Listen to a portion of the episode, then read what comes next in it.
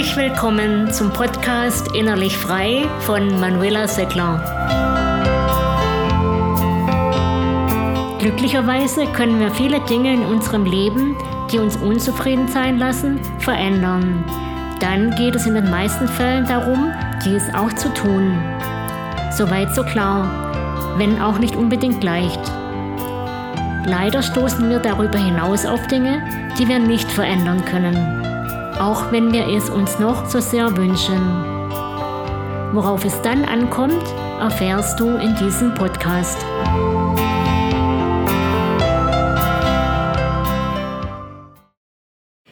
Bedauerlicherweise können wir es zum Beispiel nicht ändern, dass sich ein Unfall ereignet hat, sich unser berufliches Umfeld massiv wandelt oder dass uns jemand zurückgewiesen hat.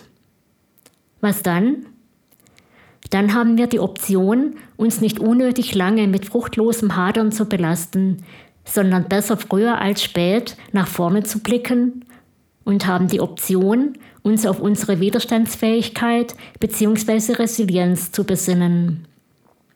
Unter Resilienz verstehen wir ja kurz gesagt die Fähigkeit eines Menschen, auch in schwierigen Zeiten nicht zu verzagen, sondern das Beste aus der jeweiligen Situation zu machen.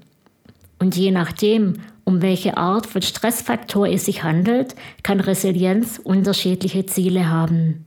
Zum Beispiel kann es darum gehen, trotz schwieriger Umstände möglichst normal weiterzumachen oder es kann darum gehen, den Stress sogar in einer positiven Weise für sich und seine persönliche Entwicklung zu nutzen. Für beide genannten Ziele ist es enorm hilfreich, sich selbst in guter Weise zu führen und bewusst mit seinen Gedanken und Gefühlen umzugehen. Es ist also nicht erforderlich, den Anspruch zu erheben, dass aus der jeweiligen Sache, die einen mental stark mitnimmt, unbedingt etwas Positives erwachsen zu lassen. Es kann auch okay sein und manchmal ist schon richtig viel damit gewonnen, wenn wir nur, in Anführungszeichen, danach streben, dass es irgendwie annehmbar für uns weitergeht. Für beide der genannten Ziele, also dass es entweder so okay wie möglich für uns weitergeht oder eben, dass wir sogar letztlich Vorteile für uns gewinnen können bzw. an der Sache wachsen, möchte ich im heutigen Podcast auf den so wichtigen Aspekt der Bewertung und der damit verbundenen Emotionen und Gefühle eingehen. Zwar ist es oft so, dass wir vor allem dann positive Emotionen haben, wenn alles gut läuft oder allgemeiner ausgedrückt, wir angenehme Erfahrungen mit der Außenwelt machen. Doch sind wir nicht auf solche angewiesen, um uns gut zu fühlen, denn es geht ein gutes Stück weit auch andersherum. Was meine ich damit? Dass wir auch selbst für positive Gefühle sorgen können, nämlich durch unsere Gedanken und unsere Bewertungen. Und wenn wir selbst für positive Gefühle sorgen, unterstützt uns das bei der Bewältigung schwieriger Situationen.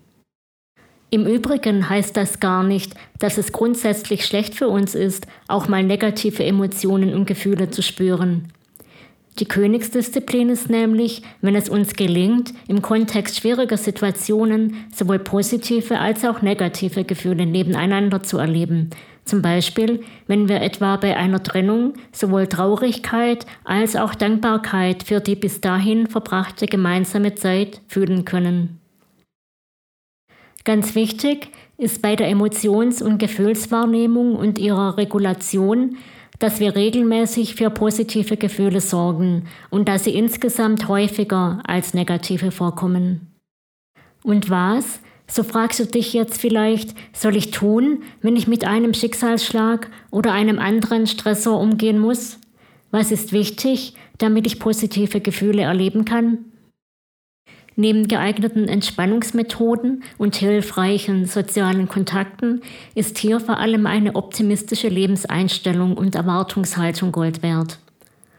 Und nein, damit meine ich keine rosarote Brille, die einseitig alles Negative ausblendet und so tut, als wäre es nicht da. Gemeint ist hier ein gesunder Optimismus, der zugleich ein realistischer Optimismus ist. Ein Mensch mit einer Haltung also, der die Lage nicht verklärt oder Negatives einfach ignoriert, sondern schaut, was Sache ist, dabei die möglichen Chancen nicht übersieht und weiß, dass vieles in der Folge davon abhängt, wie er es für sich bewertet und der sich auf seine Bewältigungsmöglichkeiten fokussiert, anstatt sich passiv vom Geschehenen überwältigen zu lassen. So zeigt auch die Resilienzforschung, dass optimistisch eingestellte Menschen aktiver mit Stressoren umgehen, sich nicht so schnell überwältigen lassen und Dinge öfter sogar realistischer sehen als eingefleischte Pessimisten. Vor allem sind sie handlungsbereiter und damit eher dazu in der Lage, die Dinge in eine gute Richtung zu lenken und sie möglichst konstruktiv für sich zu verarbeiten. Erforderlichenfalls auch mit professioneller Begleitung.